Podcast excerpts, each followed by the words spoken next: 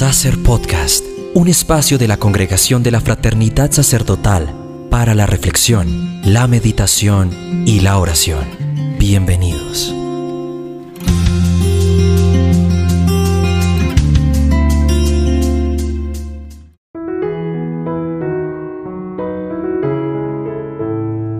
Viva Jesús.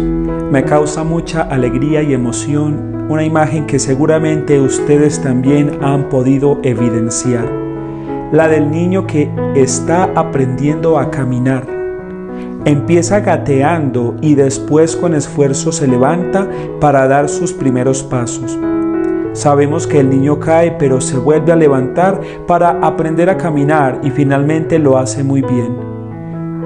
Gracias a la confianza puesta en personas que estaban a su alrededor, que lo levantaban, lo curaban si se lastimaba, él pudo aprender a caminar. Con esta bella imagen, con esta bella escena, comencemos el tema que nos reúne en este día, la confianza, una palabra para reparar el corazón herido. Encontramos en la actualidad personas que van en un ritmo abismal, una velocidad por los afanes de la sociedad, personas que están inseguras y que no confían en nadie que está a su alrededor. La pandemia ha incrementado en nosotros la desconfianza en el hermano. Cuando tose o estornuda, lo que se nos viene a la mente es que tiene COVID y eso hace que las relaciones se vayan distanciando en vez de irnos acercando. Pues bien, definamos qué es la confianza. Ella es la seguridad y la esperanza que tenemos en alguien o en algo y que tenemos en nosotros mismos. La sociedad actual ha llevado que nosotros desconfiemos hasta de nosotros mismos, ya que nos presenta estereotipos de cómo debe ser las tallas, el cuerpo perfecto, las medidas perfectas.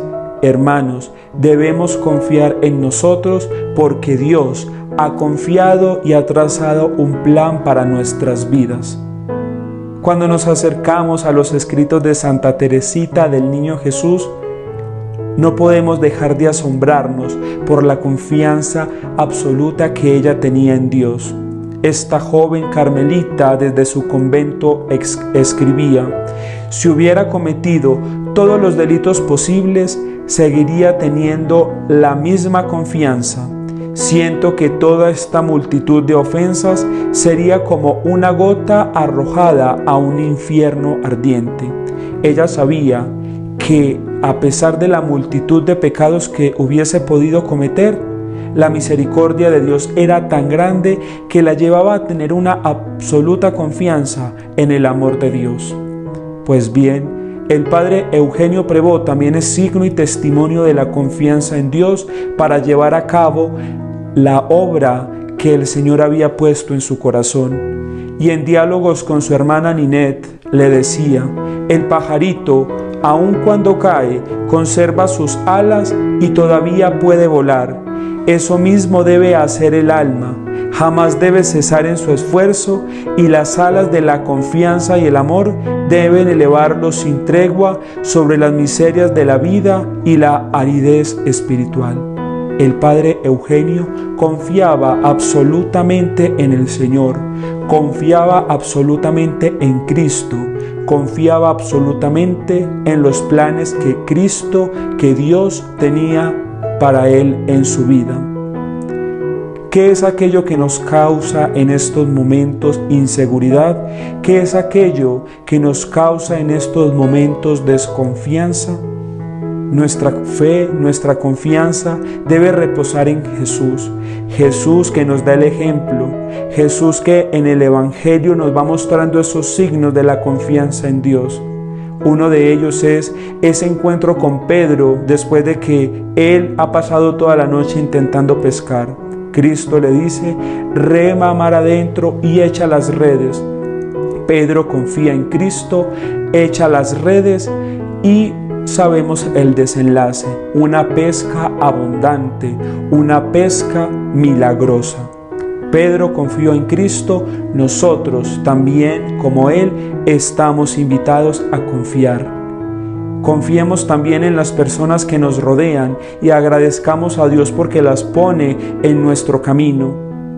Respetemos y salvaguardemos la confianza que han puesto en nosotros porque es un tesoro que han puesto en nuestras manos y no dejemos de admirarnos y agradecer a Dios por la confianza que Él ha tenido en nosotros para llevar a cabo el proyecto que cada día estamos realizando. Meditemos durante esta semana dos salmos maravillosos en torno a la confianza. El primero, el Salmo 131 que nos dice, Señor, mi corazón no es ambicioso ni mis ojos altaneros no pretendo grandezas que superen mi capacidad, sino que acallo y modero mis deseos como un niño en brazos de su madre. Espere Israel en el Señor ahora y por siempre.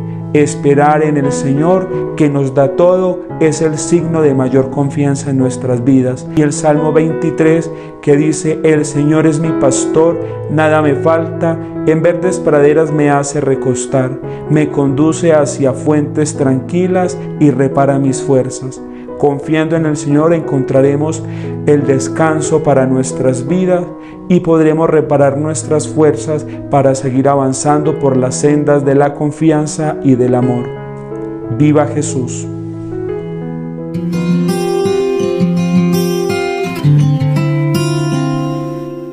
Este fue el podcast de la Congregación de la Fraternidad Sacerdotal. Gracias por tu sintonía. No olvides seguirnos en nuestras redes sociales y escuchar nuestro próximo episodio. Hasta entonces.